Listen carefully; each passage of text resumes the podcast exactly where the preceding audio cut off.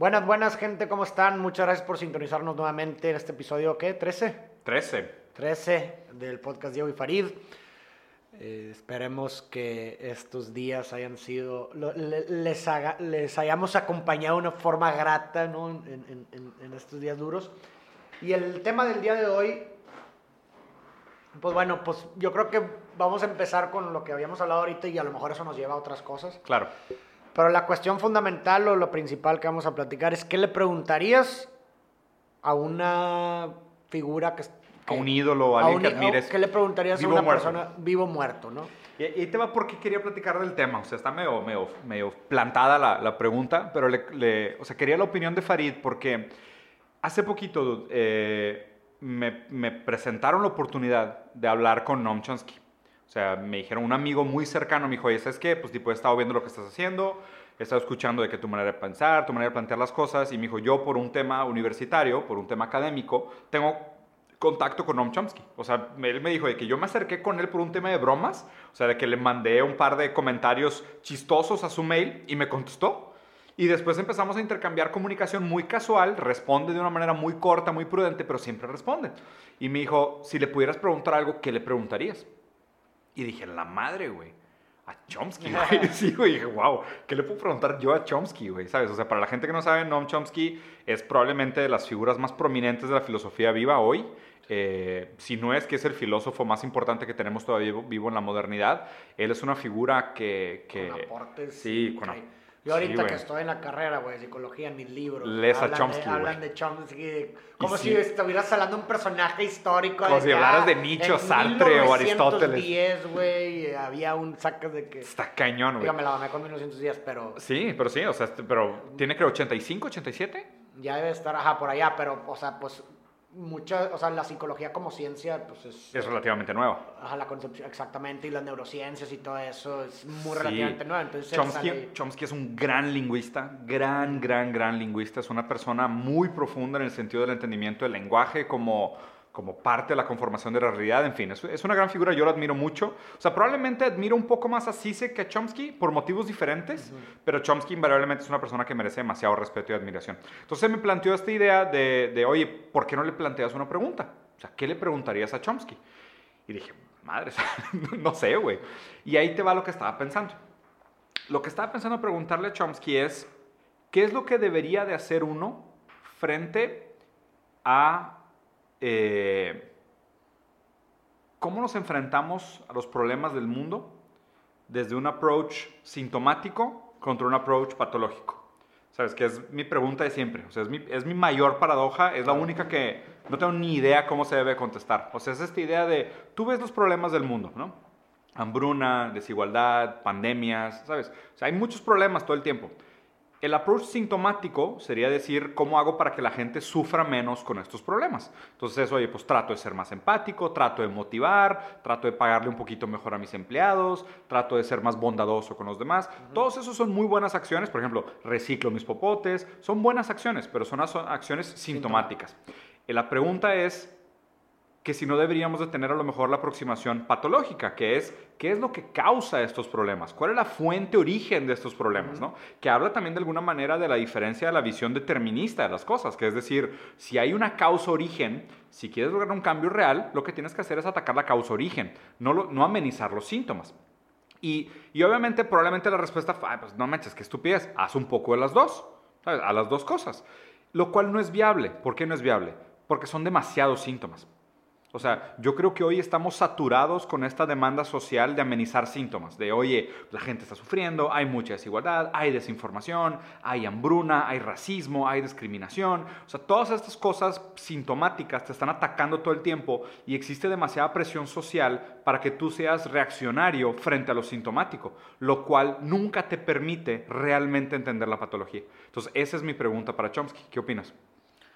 Pues es una pregunta muy interesante, lo pregunta el millón, definitivamente. Yo creo que definitivamente, o sea, yo- ah, perdón. Yo creo, es que estaba lejos del micrófono, Sí. esperemos que ya me escuche mejor. Yo creo que los problemas nunca se van, simplemente, ni los síntomas simplemente se transforman. O sea, es decir, imagínate que pudiéramos atacar de raíz el, eh, el problema del medio ambiente, ¿no? Por cual sea que sea el problema de raíz, ¿no? El atacar ese problema de raíz y el solucionarlo traería por Otros consecuencia una nueva ola de problemas, ¿no? Entonces, yo creo que, y, y digo, es una, es, es, eh, lo puedes agarrar metafóricamente como, como, como una, con una relación con el ser humano per se, ¿no? Es decir, Mm. nosotros somos seres en falta, siempre hay, siempre vamos a tener problemas, nunca eh, podemos solucionar uno, pero se va a venir otra ola de problemas. Claro. Los ricos tienen unos sus problemas, los pobres tienen sus problemas. Claro. Y, y siempre existe esta falta, ¿no? Y esta insatisfacción inherente. Y creo que eso siempre va a existir independientemente del sistema que tengas económico o, o de dinámica social. A lo mejor vas a tener mejores problemas que antes, ¿no? Si- Como la idea de que Pero se- depende de la perspectiva, ¿no? O sea, por así Sí, ¿para decirlo. quién? Ajá, o sea, por a lo mejor decir, oye, el problema de hace más de, de miles, de, de miles de años es que vivías para cazar, te preocupabas porque no te matara un tigre afuera, güey, tenías que ir a cazar. A lo mejor esos eran los problemas de ese día. Se solucionó ese problema, pero ahora tienes una nueva ola de problemas de que, qué significa estar vivo, güey. Eh, el sentido de la vida, ¿no? Y que- Existenciales, o. Existenciales o de otro tipo, de tu trabajo, cuando antes, en mil, hace mil años, ni siquiera concebías la idea de un trabajo. ¿Me explico? Entonces, creo Pero- que el problema pero- va más allá de a lo mejor... Pero, pero, pero, y vamos a seguir la lógica, porque, o sea, está interesante cómo lo planteas y me despertó una serie de pensamientos. O sea, básicamente lo que estás diciendo es que aunque lográramos identificar la patología de los problemas actuales, solucionarlos invariablemente llevaría a otros problemas, porque somos seres de falta, somos seres de conflicto, la demanda continuaría ahí, se materializaría o se tangibilizaría en otros síntomas de demanda. Exactamente. Ok, te- la compro 100%. ¿Eso quiere decir que no deberíamos de atacarlos? No, no, no. Para nada. No, definitivamente. Por eso te dije, puedes tener mejores problemas, ¿no? Claro. O sea, pero bueno, ahí ya te metes en una cuestión pues filosófica de que, de que qué tan mejor... ¿Y mejor para quién? Un poco Foucault, ¿no? De, de, oye, pues a lo mejor antes, ahorita es más invisible. Claro. Es, es un problema ya filosófico, es- estoy de acuerdo contigo, pero no quita la responsabilidad de dialéctica. O sea, que a fin de cuentas Claro, lo, que, no, lo, que, no, lo que vemos es esto en la historia. O sea, que es el pensamiento, ¿la calidad de vida es mejor hoy que hace 400 años? Pero ¿qué prefieres, vivir mejor o sentirte mejor, peor? Digo, perdón, vivir mejor o sentirte mejor. Creo que, ese es a lo creo que que- voy de la creo cuestión creo que ni- filosófica. creo que ni están conectados. Tú- no, yo tampoco creo que están conectados. Yo por eso creo que Bueno, no, o sea, la- no, de hecho a lo mejor y no, perdón, mal- malamente lo dije. Yo creo que sí están conectados. O sea, si vemos, si- o sea, en el sentido de que, volvemos a lo mismo, solucionas un problema, tienes una nueva ola de problemas. Sí. Vives mejor que solucionar problemas antiguos que a lo mejor no, no, vivi- no tienes una calidad de vida como la tienes ahorita. Claro. Pero, el pero la gente se siente peor, güey. Entonces Sí. pudieras encontrar una correlación en donde la nueva ola de problemas a lo mejor no eran de supervivencia, pero ahora son mentales y que Sí. tienen que ver con las emociones, ¿no? Ahí te va, Imagina- imagínate esta tesis. Lo que estamos diciendo es que, y digo, lo voy a, lo voy a plantear de una manera súper estúpida, güey, discúlpame si es una mega agresividad. Vamos a poner así, la calidad de vida percibida de la gente a través de toda la historia, desde el principio, de- desde el nacimiento de la conciencia, la invención del Sí. lenguaje hasta hoy, es de 7.5. ¿La qué, perdón? O sea, la, la satisfacción, Ah, ya, ya, ¿sí? sí. O sea, la satisfacción que la humanidad tiene con la vida, con la que sea, con el contexto que te haya tocado, Ajá. siempre ha sido 7.5, porque la capacidad humana de satisfacción es 7.5. Porque es hasta donde llega. Ajá, sí, te entiendo perfectamente. Enti- o sea- Llegas ahí y quieres más. Sí, Ah. y, y también es como que necesitas ese 2.5 de frustración para significar el otro 7.5 de satisfacción. Es como si dijeras, como el ser humano está inherentemente programado psicológicamente por la falta, la falta es la que conforma la satisfacción de satisfacerla. Entonces solo puede haber un sentimiento de satisfacción proporcional a la falta que se satisface. Sí, lo que- Entonces en ese sentido es, pues a lo mejor hace 400 años, placer era, pues no me mordió una rata con, Correcto. con tétano, güey, ¿sabes? O sea, entonces, Sí. güey, mi vida está con madre. Y ahorita es, pues, tipo, no sé, llegué al millón de followers, mi vida está con madre. ¿Sabes? Es como que, y siempre es proporcional. Pero el, intrínsecamente el ser humano es un ser faltoso, Correcto. deseoso, ¿sabes? Entonces, sí, sí, sí. Es, es, es, es incabible pensar que estamos aspirando a una satisfacción plena. Pero bueno, ahí, ahí, ahí también, eh, agarrando lo que dices sobre el, eh, el ser humano por, eh, en falta y siempre está deseando, uno, yo parto la premisa de que uno no, uno no desea lo que no sabe que existe. Sí, es ¿Me correcto. Ajá. Entonces, eh, a lo mejor, eh, volviendo a lo mismo de vivir mejor o vivir peor, a lo mejor hace mil años la capacidad de, de imaginar muchas cosas que te pudieran Era hacer mucho falta menor. era mucho menor. Pues Sí. vivías nomás para casar y creías que eso era y, y- y- y- y listo. Y era una y no tenías ni el tiempo para contemplar que te, Que te faltaban cosas. Que te faltaban cosas. Solo puedes sentir falta de aquellas cosas que sabes que existen. Exactamente. Pero, pero ahí te va lo interesante. ¿Qué tan vinculado está el deseo con el objeto del deseo? Pues yo no, el- el- yo no creo que, bueno, partiendo de la teoría psicoanalítica, no hay objeto pe- predeterminado. El del pequeño objeto A. O sea, Ajá. el pequeño objeto A es aquello... Encuentra... ¿Sabes? O Sí. sea, es, es morfológico. Entonces, vamos a suponer así. Si tu libido o tus ganas de desear, ¿ok? Que vienen de la falta, vienen de la Correcto. psique, vienen de adentro. Tus ganas de desear son, no sé, 100, ¿ok? Y lo que estás diciendo es que antes tus ganas de desear se distribuían en cuatro cosas que te faltaban. Y hoy se dividen en mil cosas que te Exacto, faltan. ajá, correcto. Pero tus ganas de desear siguen siendo 100. En, eh, habla- económicamente hablando. Econo- o sea, que hablando de la economía libidinal. Sí, ajá. ¿Sabes? Entonces, no sé si es verdad, y ahí entra el tema que, que has platicado y lo explicas muy bien, que es esta, la paradoja de la elección, Sí. que es, o sea, tu frustración es proporcional a las cosas a las cuales tuviste que renunciar. Correcto. Y hoy la renuncia es algo exponencial Exacto. comparado con cómo era la renuncia en el pasado. Pero ahí está interesante el tema de entender oferta y demanda de energía libidinal, o sea, de deseo. Es, me siento más mal porque no puedo acceder a más cosas que deseo, o me siento más mal porque mi porque mi, o sea, porque mi libido es mayor, mi necesidad de tener cosas es mayor. Yo creo que es la primera. ¿Tú crees que es la, o sea, tú crees que te siente, a ver, repítelo. Que la- o sea, las dos opciones serían, me siento más mal o me siento más frustrado Sí. hoy porque son más cosas a las las que cuales de- deseo y no tengo acceso, o me siento más mal porque deseo más, invariablemente Sí, que sean más cosas o menos cosas. Yo ¿Tú creo crees que, la primera. Sí, sí, eh, definitivamente yo también creo que es la primera porque, eh, como tú dices, o sea, el hecho de tener más opciones y, y que, no- y, que, y que sigas en falta es como más frustración aún porque dices, ¿cómo puede haber tanto y no me puede satisfacer nada? A lo mejor bajo una perspectiva hace mil años, bueno, pues no hay mucho, güey, ¿sí me explico? O sea, Hí- Híjole, güey, acabas de decir algo que me acordó un chiste de, de Sisek, de hecho. Sisek decía que el...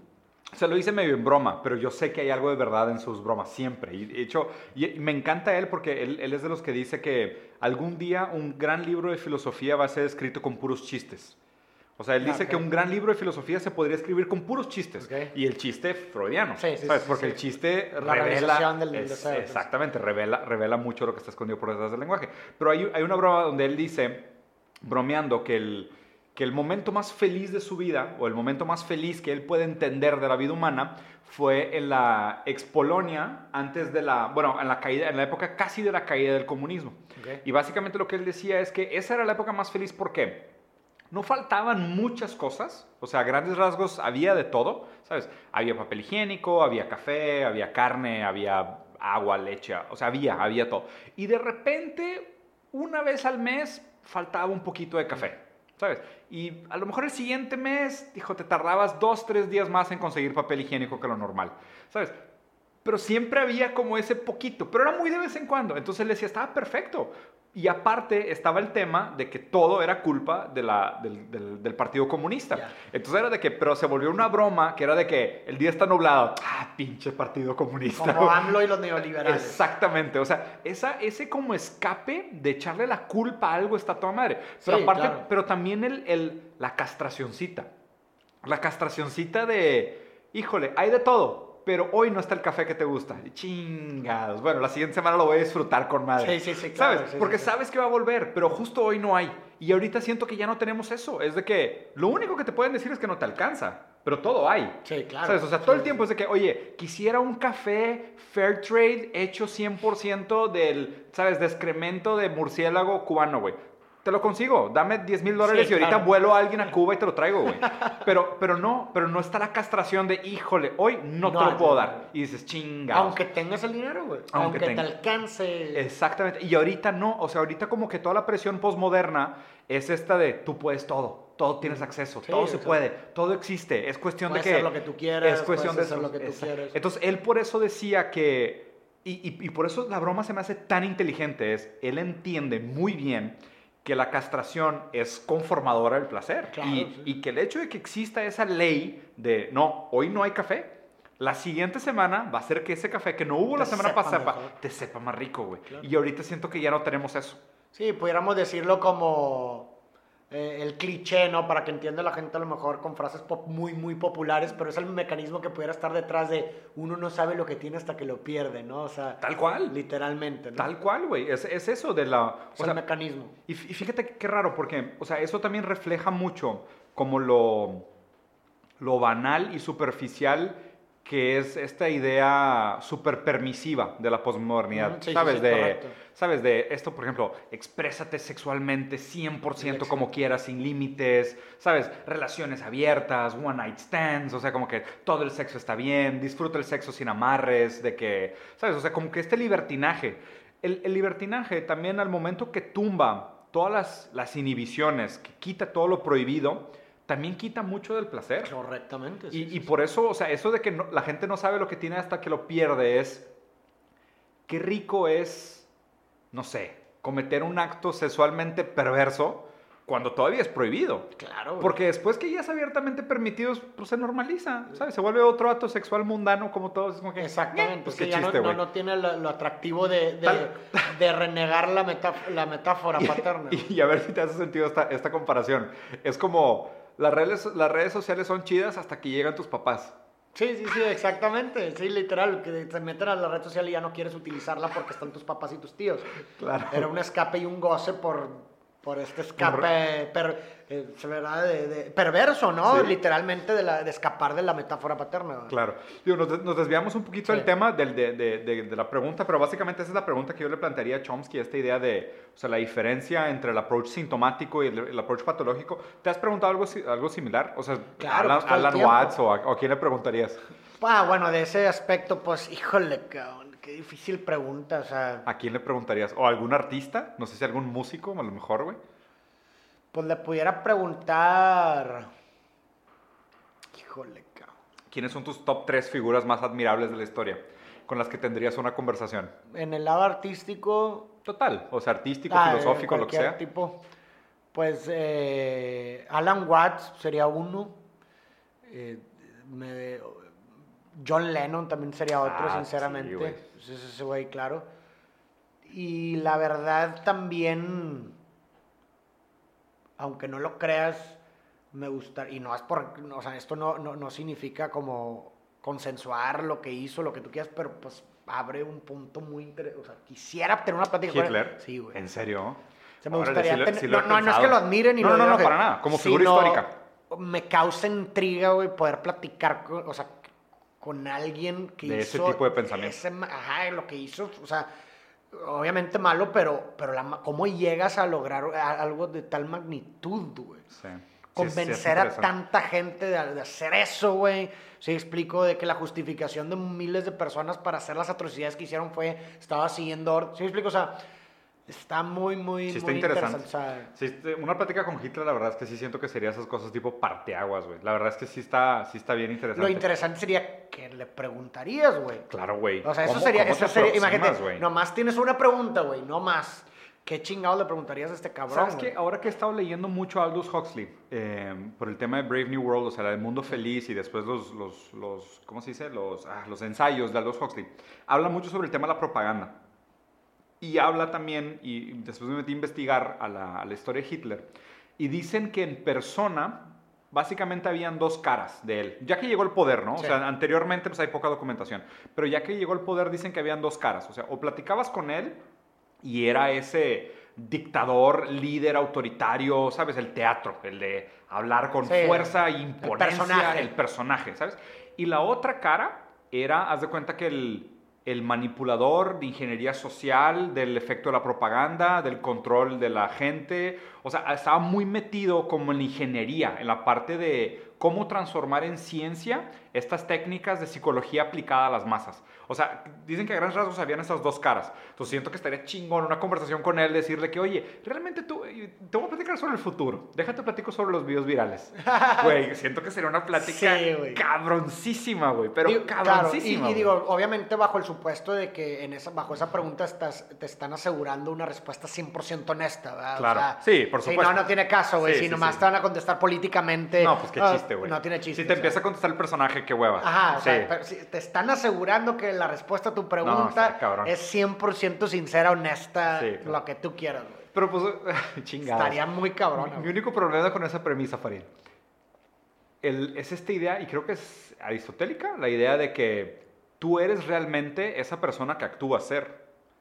No la persona que tú crees que eres realmente, sino que tú realmente eres esa persona que actúa ser. ¿Sabes? O sea, es como decir, ¿quién era el Hitler real? ¿El Hitler que estaba escondido atrás del personaje? ¿O, O es más real el personaje?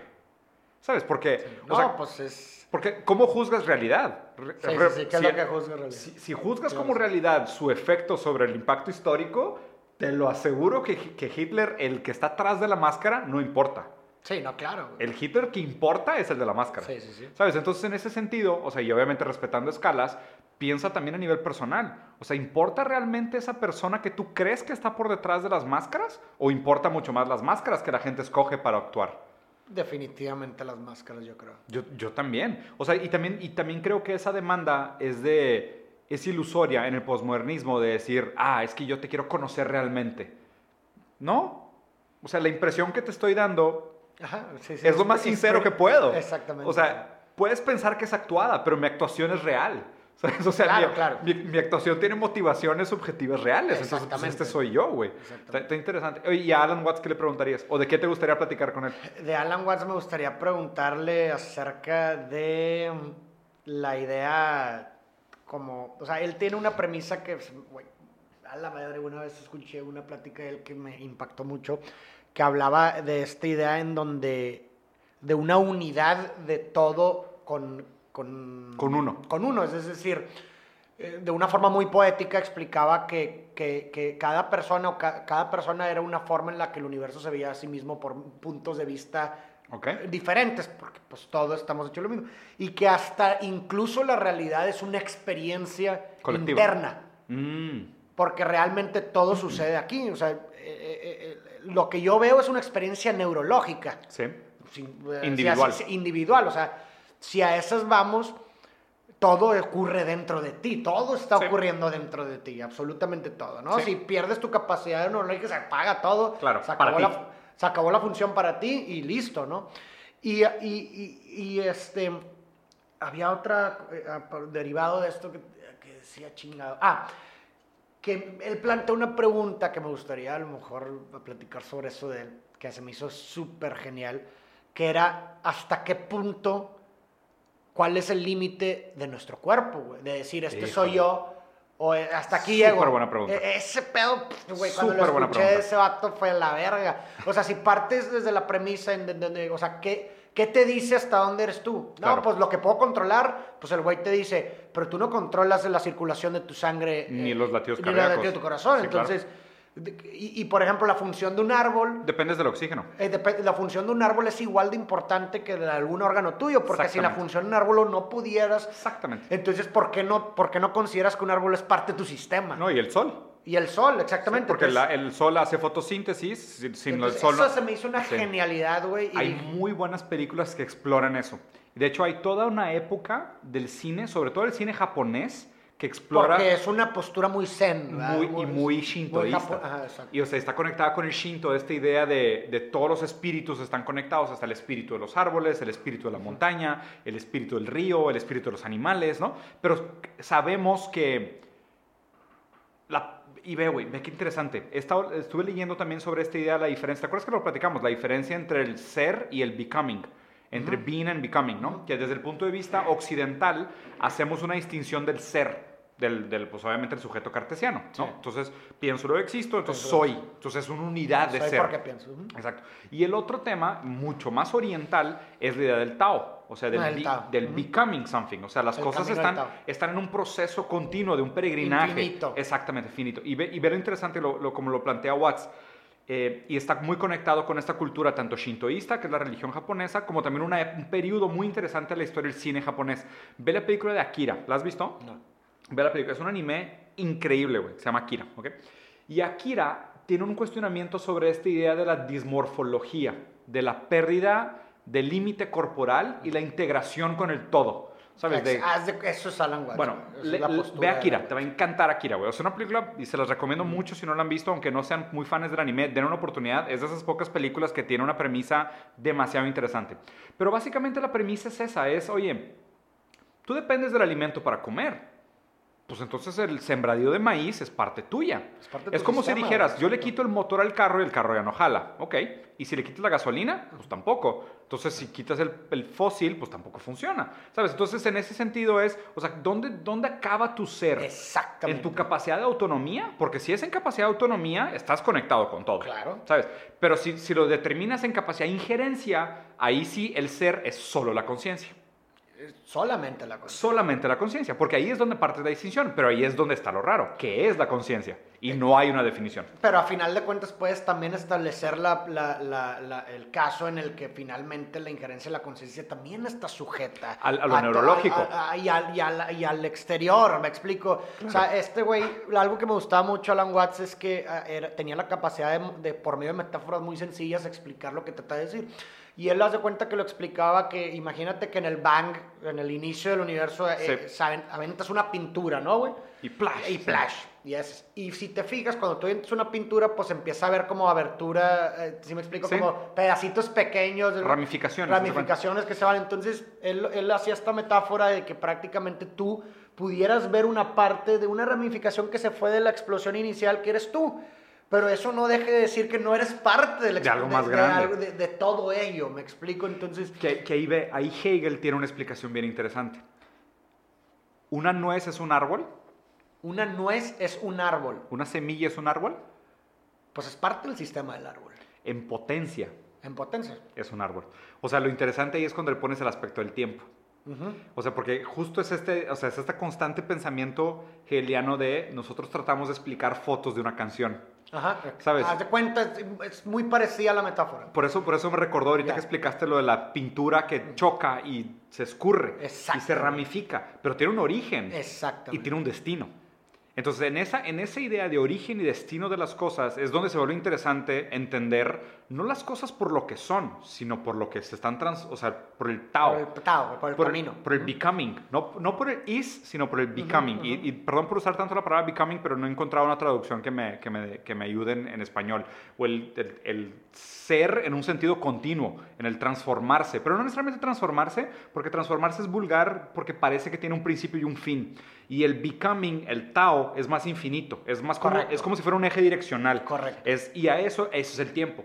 ¿Sabes? El tiempo es esta idea de, pues, una, una semilla es un árbol. Le falta, pero es un árbol. En un punto del tiempo. En un punto del tiempo. Exactamente. Igual que un bebé es un hombre o En una un mujer. punto del en tiempo. un punto del tiempo. Claro. Y a- igual que, oye, pues el maíz es un hombre también. En un punto del tiempo. En un punto del Exacto. tiempo. Entonces ahí es donde se vuelve sumamente interesante estas premisas de, o sea, piensen Eso en está este... increíble, o sea, eso me gustó mucho y, Sí, y está, y tienes toda la razón, o sea, una estrella es un humano en un punto, punto del tiempo, güey. Es- y, y ahí es de que, ¿y por qué en algún momento decidimos hacer esa división arbitraria de decir, yo soy esto que está ahorita? ¿Cómo? y güey? todo lo que está fuera de mí no es, y creo que eso también, y eso es una distinción muy cabrona que de hecho hacía Watts entre, entre la visión occidental y, Y oriental, oriental. como tú lo estás diciendo, que, que, que eh, en la visión occidental el, el ser humano se, se siente ajeno a la naturaleza, Porque es. porque eh, yo, yo soy yo, yo esto y, Claro. y nada más, ¿no?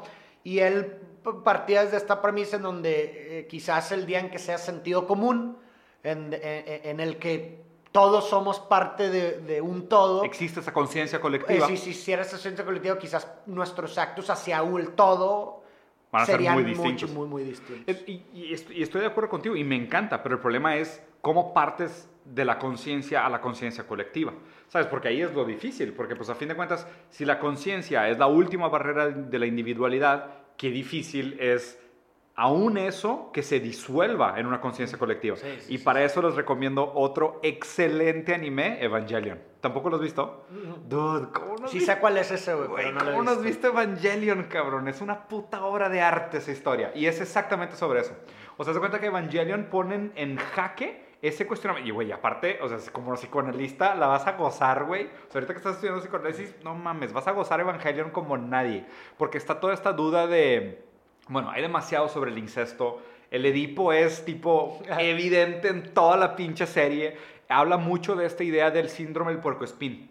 Y de hecho toda la serie se trata de entender la diferencia entre el puercoespín, que se asusta y se aísla, ¿sabes? Y saca los Sí, sí, espinos sí. para aislarse del mundo, y al mismo tiempo existe la gran fuerza antagónica al- al- a la individualidad, es esta idea de la in- instrumentalización, que es qué pasaría si derretimos todas las conciencias del mundo en una En sola conciencia. Entonces, te lo juro que te va a encantar, güey. Ah, O sea, eso, y, y por eso, o sea, te digo, los japoneses probablemente son los más avanzados del mundo en entender esa pregunta. Es la diferencia entre la conciencia individual y la conciencia colectiva.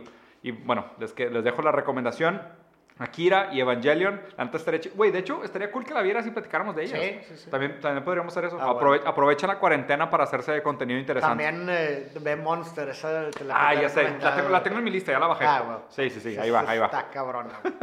Ya está. Y así las comentamos los dos. Ya está. Pues gente, pues vamos a dejar el capítulo por aquí. Se desvió un poquito la conversación, pero es la idea. Así que vamos a tratar de, de- de contactar a Chomsky y a, y a Watts de las Bueno, maneras que lo- sea. A, Cho- a Watts lo sacamos de la tumba, Esta madre. Pues existe en otro momento del tiempo. O sea, a lo Güey, ¿sabes que estuviera bien verga, güey? ¿Qué? Siento yo, digo, se me acaba de ocurrir una idea por eso que acabas de decir. Aga- que agarres, güey, así de que eh, en, eh, entrevistas a lo largo del tiempo a algún personaje que esté muerto y fabriques como si lo estuvieras entrevistando. Oh, estaría, estaría muy chido. cabrón. Digo, no sé cuánto te tardes, güey, en, en fabricar una conversación. Pues lo pero estaría inversa. bien cabrón, güey. A lo mejor lo haces en ingeniería inversa. Agarras los, los, los- Sí, las sí, sí. frases y luego piensas Pero la pues tú pregunta. también, de, ajá, pero Pues pues, el chiste es que como si fuera una conversación de que estás argumentando sus. Oye, pues el tema ahora con el, el speech simulation sí se puede hacer, ¿eh? Estaría cabrón, güey. Pero quién sabe cuánto te tardes. Ya sé. Pero bueno, ahí quedan las conspiracy theories. Gracias, Raza. Nos vemos.